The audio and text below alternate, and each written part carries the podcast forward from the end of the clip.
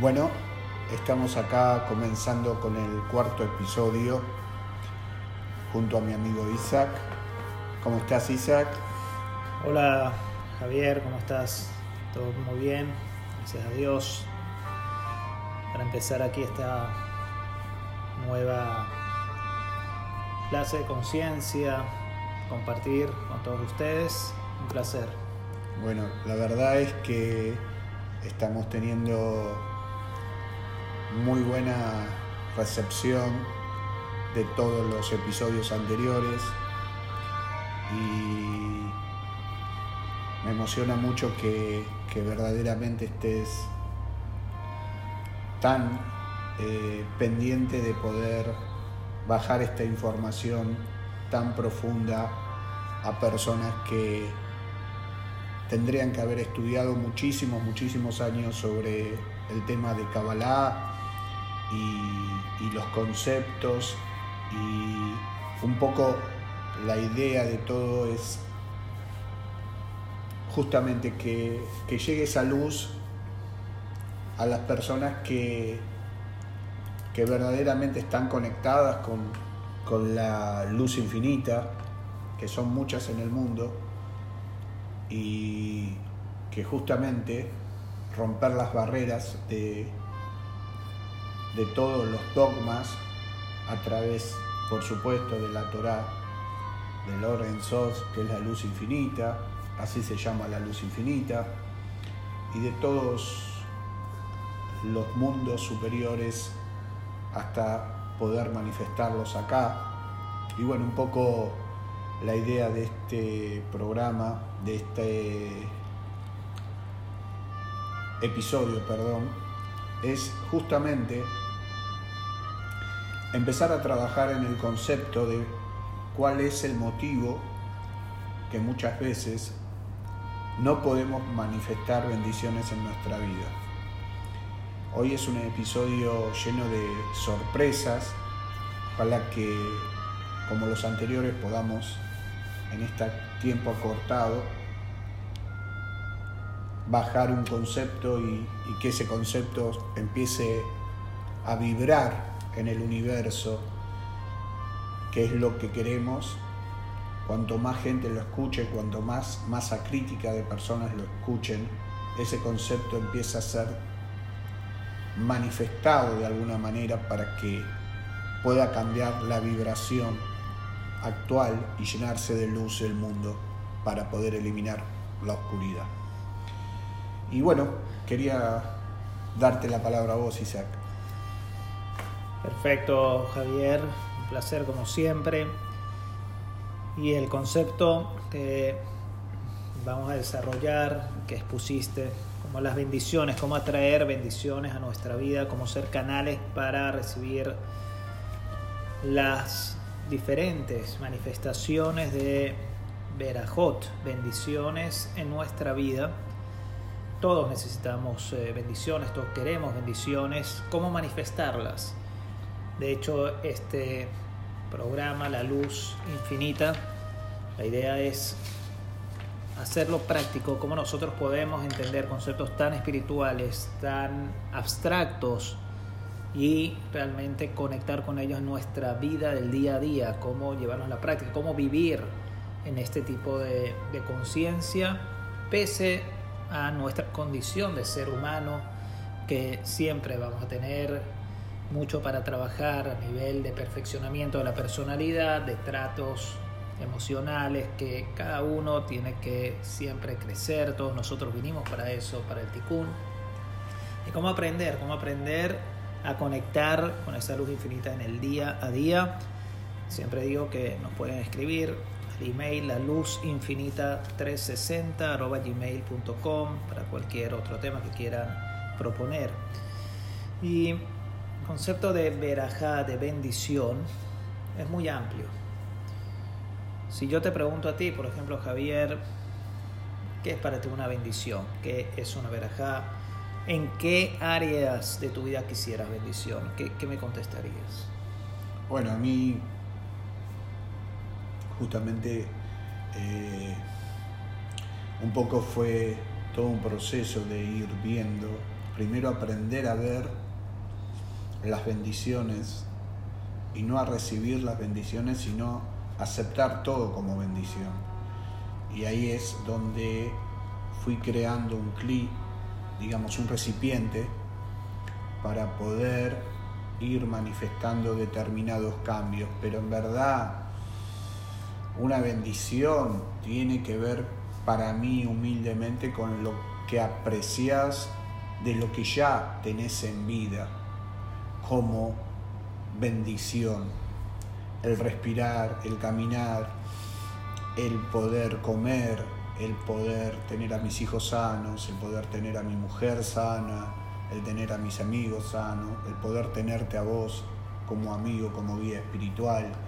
Eh, todo eso yo lo veo como bendiciones, por supuesto, el poder tener trabajo, pero justamente no voy a entrar en ese tipo de bendiciones porque muchas veces esas bendiciones está, el tema del trabajo está de alguna manera limitado a algo que seguramente vas a ir viendo vos como crear una bendición en la diferencia de ser receptor de la bendición. A veces la bendición tiene mucho más para darnos que lo, que nosotros tenemos preparados para recibir. Y ahí es donde eh, empieza el, el trabajo interno de qué es lo que verdaderamente estamos haciendo para recibir bendiciones. Pero en principio lo, lo, más importante que veo como bendición es la salud, eh, que hoy en día no es poca cosa, eh, que mi mamá esté con salud, que mis hermanos estén con salud, y todo eso que, que se hace muy amplio, que el mundo pueda iluminar si pueda tener salud. Y justamente lo que estamos haciendo ahora es un recipiente a nivel mundial para que eso pueda suceder y se pueda manifestar. Exactamente. Javier, una vez un alumno fue a su maestro y le dijo, quiero que me des una bendición. El maestro le dijo que puedas abrir tus ojos, pero tu visión espiritual, tus ojos, tu capacidad, que en la Kabbalah se llama de edad, de la conciencia, vendría a ser esa visión más profunda, ese tercer ojo que en alguna otra quizás oportunidad podremos desarrollar. Esa es la mayor bendición, poder tener esa capacidad de ver las bendiciones que ya tienes en tu vida, abrir esa percepción, porque todos tenemos bendiciones. Es el primer paso para poder conectar con el concepto de bendición de Berajá. En la Kabbalah se habla de tres tipos principales de bendiciones, de influencias que la persona busca en la vida, quiere, necesita se llama Benei, Haye y Mesoné. Bené son hijos, tiene que ver el aspecto familiar, el aspecto de pareja, el aspecto de procreación. Eso se llama Benei. Segundo aspecto de bendición es Haye, lo que se refiere a la salud, Hayime. El bienestar físico, el bienestar emocional, el bienestar mental, el bienestar espiritual, todo lo que tiene que ver con una salud plena holística.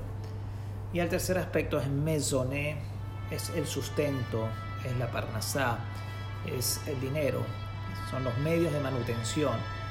Dice la Kabbalah, son tres canales que las personas buscan siempre y necesitan para llevar una vida equilibrada, una vida sana, y si uno se pone a fijar, en general, estos tres aspectos son los que más a la persona le preocupa y donde se ven más afectadas en los canales que a veces uno experimenta ciertos tipos de bloqueo.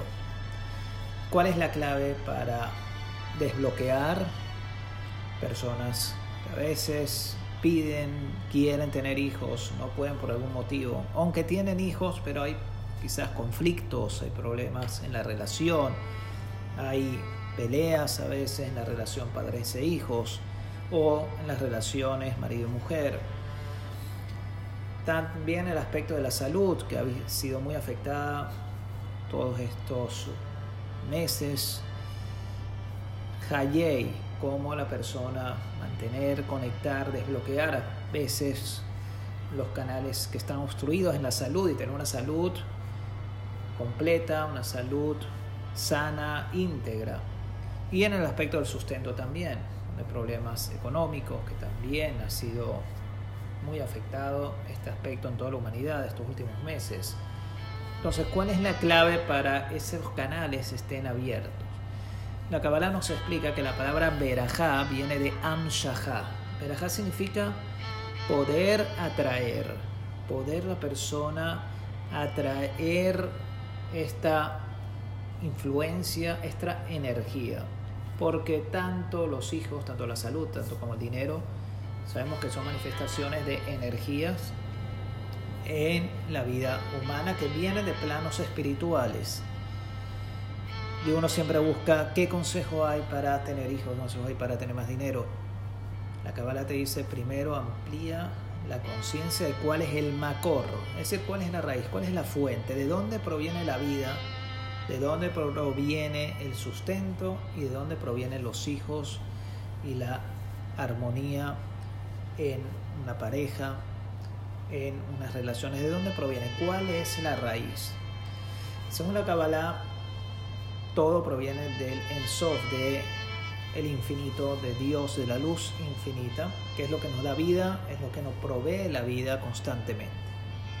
Un concepto muy profundo cabalístico es que la manifestación de la luz infinita en el mundo se canaliza a través de dos grandes formas. Una se llama Ormakif y otra Orpenimi. Una se llama una luz abarcadora, vendría a ser como una aura protectora en la persona. Y otra es Orpenimi, es la luz que penetra dentro de ti.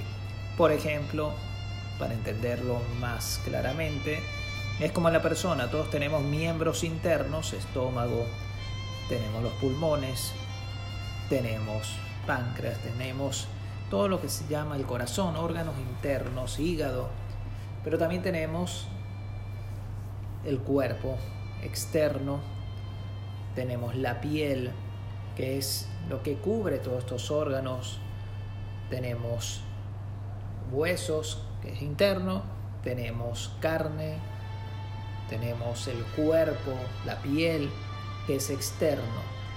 Igual Dios se manifiesta de estas dos formas, externa e interna. Y siempre en el mundo hay una energía externa que Dios cubre y permite que todo el mundo pueda funcionar, pueda existir. Es como la energía esta electrostática que permite que la gente día a día se pueda levantar, pueda trabajar, pueda moverse. El punto está en cómo manifestar la energía interna. Es decir, que si bien uno dice, necesito tener hijos, quisiera tener hijos, no se está manifestando. Y a veces no es un problema biológico, porque a veces realmente hay fertilidad, Quiere decir, está la energía externa, pero no está la energía interna, no está esa luz primí. ¿Cómo la podemos manifestar? ¿Cómo la podemos atraer a nuestra vida? ¿Cómo podemos hacer verajá? Atraer esa amshajá. Y aquí es donde viene la Kabbalah y nos dice lo siguiente: que verajá es una forma, la bendición es una de las formas en que la persona puede obtener lo que necesita, pero hay otra forma más elevada que se llama tefila. Tefila vendría a ser como la oración, el rezo, la plegaria. ¿Cuál es la diferencia entre tefila y verajá? ¿Cuál es la diferencia entre una plegaria y una bendición? La Kabbalah, los textos místicos nos explican que una bendición lo que podemos hacer es atraer lo que ya está destinado y designado para la persona. Cada persona tiene un plan de vida, tiene asignado cierto caudal de bendición en todas las áreas de su vida. Es lo que ya le ha sido asignado en los mundos espirituales. Cuando uno dice una bendición o pide una bendición, lo que hace es recibir o pedir que uno obtenga lo que ya está destinado y designado para él. Puede ser que una persona tenga destinado no tener hijos. Entonces, si ese es el destino, una persona da bendición o pide bendición para tener hijos, si no está destinado, si no está en la cuenta de la vida energética de esa persona, no lo va a manifestar. ¿Qué significa? Que no hay esperanza. Dice la Kabbalah, no. Tenemos el aspecto más profundo que es tefilá, que es la plegaria.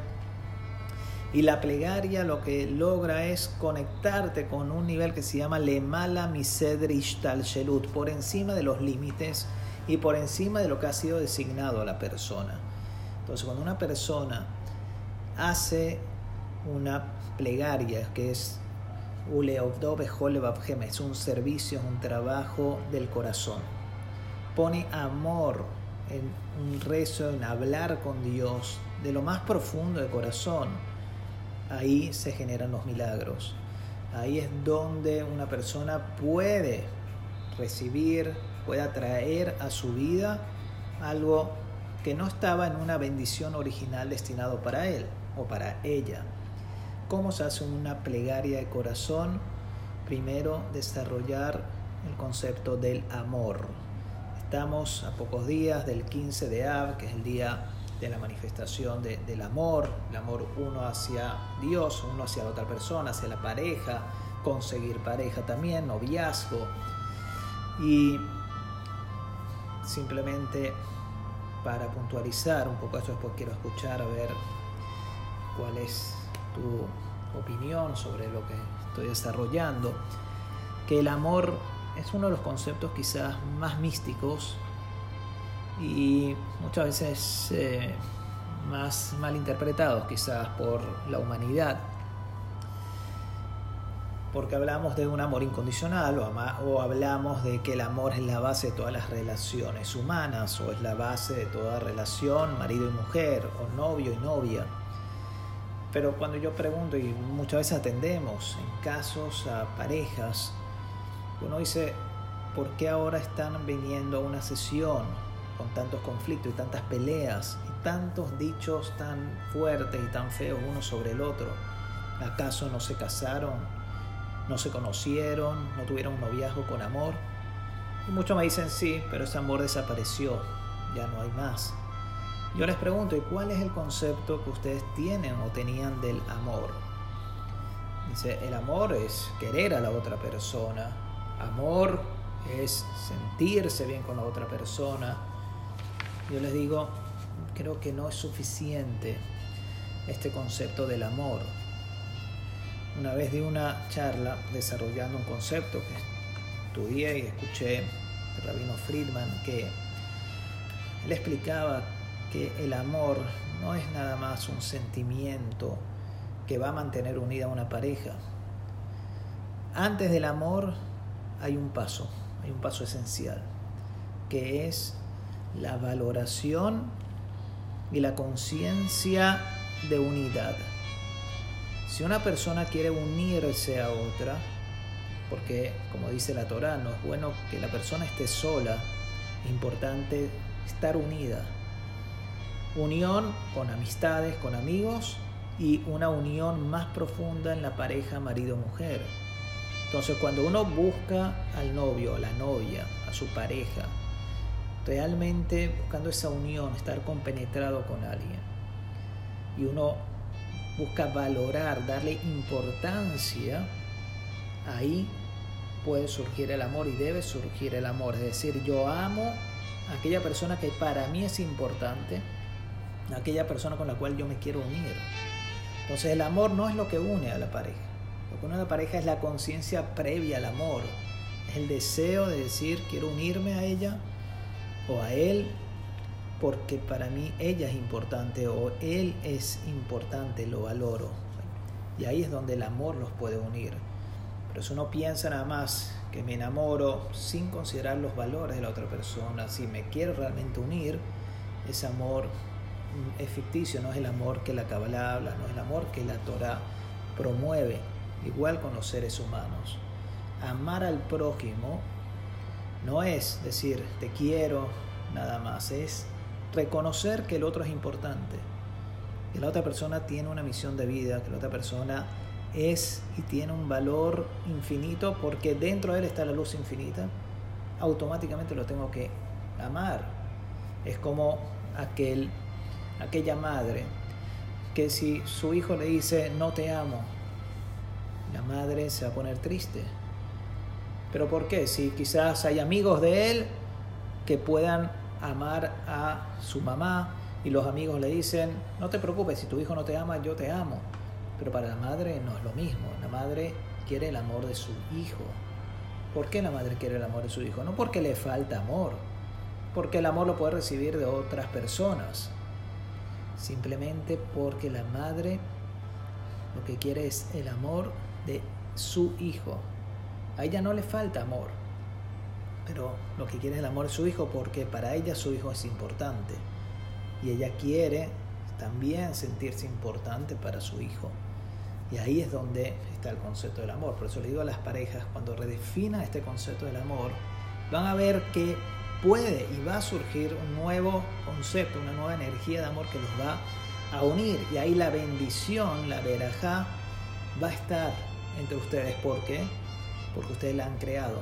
Un lugar donde antes no había, te hicieron este trabajo de buscar, de ir más profundo, incluso de orar, de pedir, de hablar y pedir a Dios en tefilá, en una oración, para manifestar este amor genuino, y ahí es donde surge este amor. Bueno, me parece excelente la explicación. Quiero tratar de aún hundar más en, en el concepto de de primero apreciación y creo yo que justamente muchas veces las almas vienen de determinados lugares que en su naturaleza cada una se construye, como dijiste al principio, a través de los astros, de toda la manifestación de la luz infinita, de donde se origina el alma. Tienen procesos, las almas tienen procesos y en sí llegan a un mundo lleno de la incapacidad tan fácil de poder amar, porque justamente el amor está conectado a la que nosotros llamamos en el árbol de la vida, a la energía, a la sefirá, de Gesed, que es la parte de misericordia. Entonces,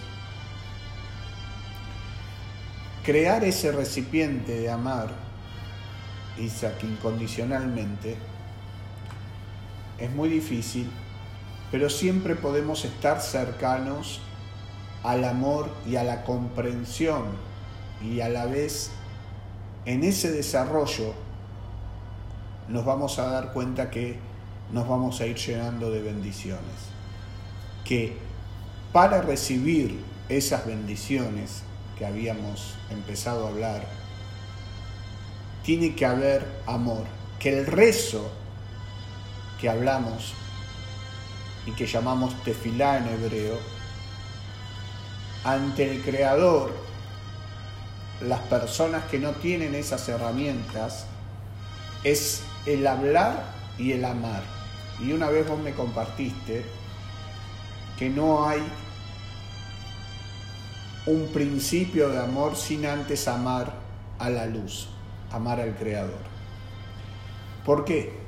Porque tenés que empezar apreciando lo más básico para ir a lo más elevado. Y lo más básico, que no es lo más básico, es lo más elevado, pero en verdad es la esencia de todo, es la luz.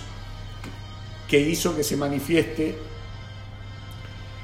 en este cuerpo, este alma, con este recipiente y con todos los desafíos que tenemos por delante para poder eh, ser parte de, de esta hermosura llamada vida y lograr trascender los, los desafíos que se nos presentan. El primer punto que, que yo veo como desafío es entender que el amor es el no juicio. Entonces, empezando con no juzgar, empezando con, no dialogar de personas y dar por sentado que esas personas son de tal o cual forma, empezamos a amar en un nivel que parece muy básico, pero que a la vez es muy profundo. Porque en el momento de que tenemos una situación y nos ponemos frente a esa situación, para dar un ejemplo, hace una semana tuve una reunión con mi equipo de trabajo y justamente hice un trabajo antes de la reunión de no emitir juicios. Y en la reunión básicamente les pedí a todos que por favor nos tomemos una semana para poder entender todo lo bueno y todo lo malo que estamos haciendo en el trabajo. Y que no era una manera de que yo quería juzgarlos a ellos, sino quería que ellos em-, empiecen a aprender analizarse en dónde está su conciencia. Y en verdad les expliqué claramente que si yo les iba a decir lo que yo veía, iba a ser una parte y que esa parte ellos no estaban preparados para recibirlo sin antes ellos poder verlo. Entonces, para poder encontrar una verdadera apertura, un verdadero recipiente en lo que es el amor para generar un, un clic, como se dice, uno tiene que encontrar sus debilidades y sus fortalezas. Y a partir de ahí, no dejarse influenciar por las debilidades, sino ver cómo esas debilidades las transformamos en fortalezas. Y a partir de ahí somos causa de poder recibir bendiciones. Ese es el primer punto. Y el amor, como nos tratemos a nosotros mismos, van a ser las bendiciones que vamos a recibir del cielo como un espejo de lo que estamos creando que tenemos arriba para que pueda manifestarse acá abajo. Y un poco quizás eh, lo que veo es que ese concepto de amar se va desarrollando cuando uno empieza a desear sacarse de adentro de uno toda su negatividad. El que primero tiene que aprender a amarse es uno mismo. Si uno no puede amarse, no puede amar a otro.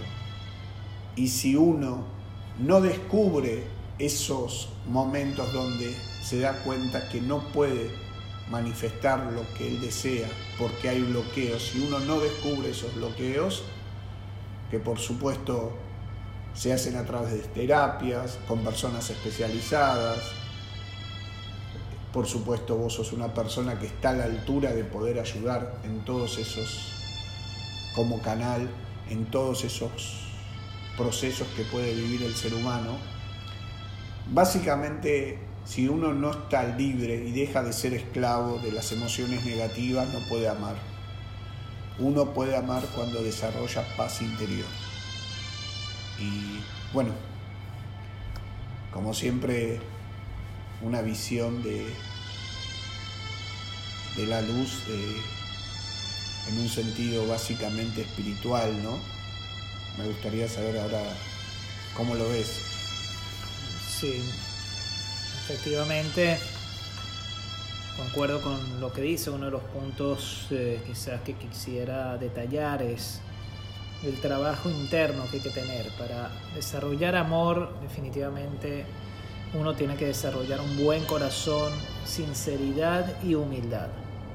Buen corazón, sinceridad y humildad son bases para que ese amor fluya. ¿Por qué? Porque de esa manera, en vez de observar las faltas del otro, que todos tenemos faltas, todos tenemos errores, no somos personas perfectas, pero sí podemos crecer y sí podemos y debemos cada vez perfeccionar, refinarnos. Claro que sí, pero no somos perfectos. Y la otra persona tampoco es perfecta.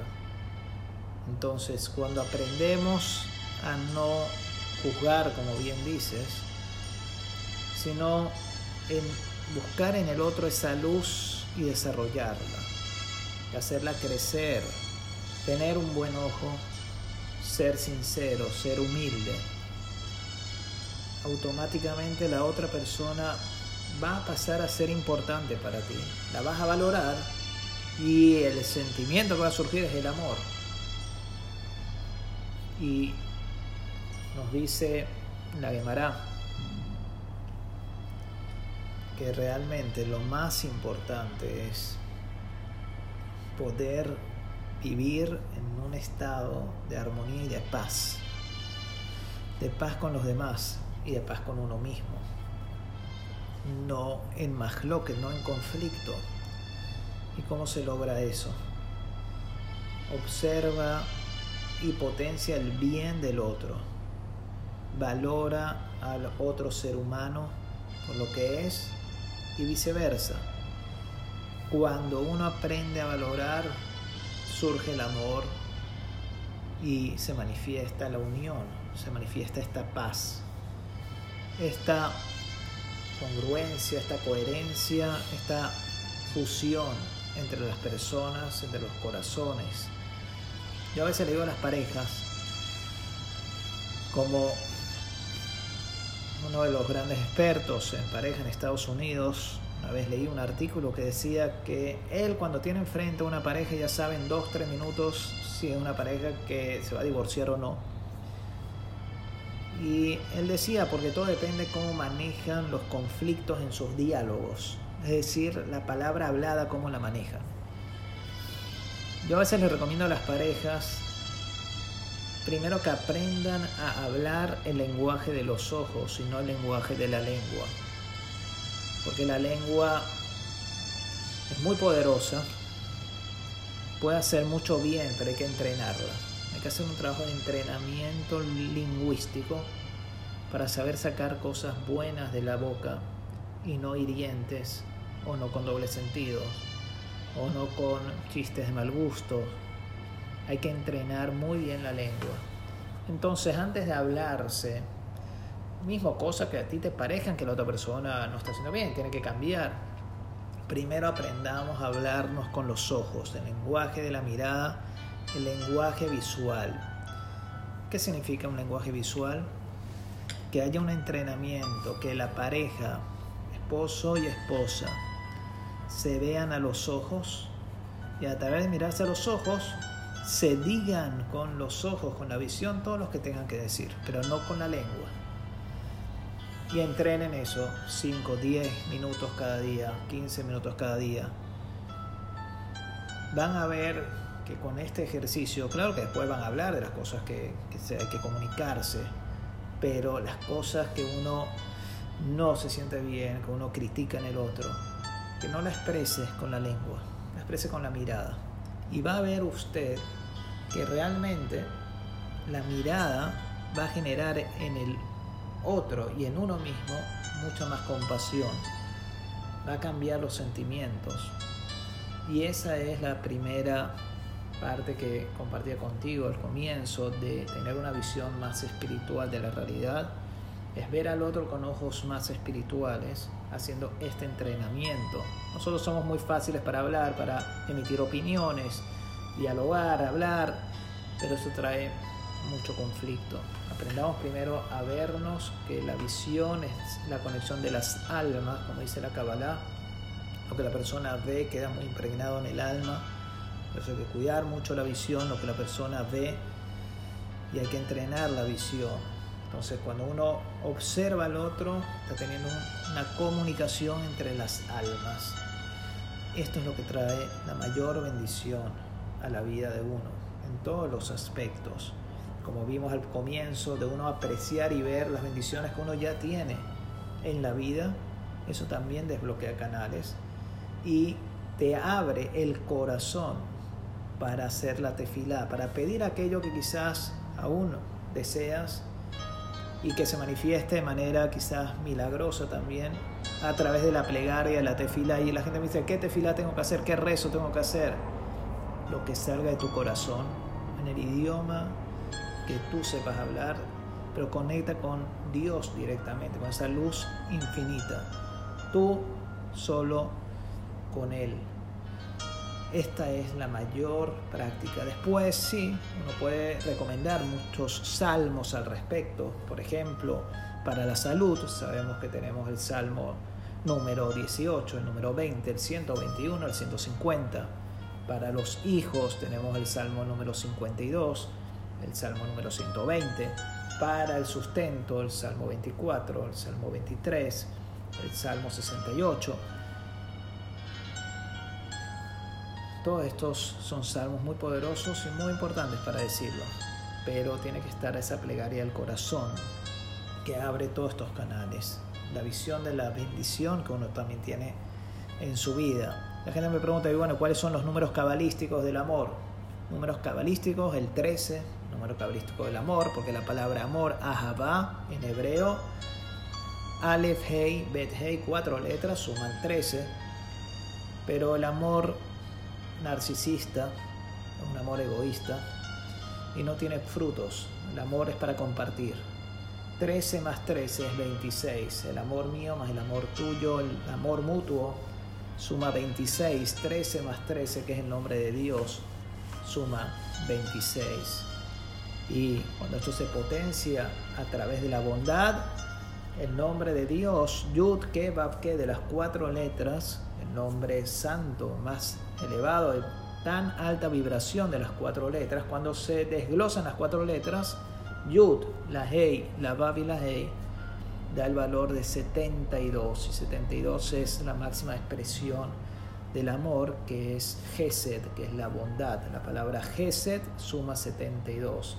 Het 8 más Samek 60 más Dalet 472. Bueno, la verdad es que pasó volando este episodio, espero ser breve.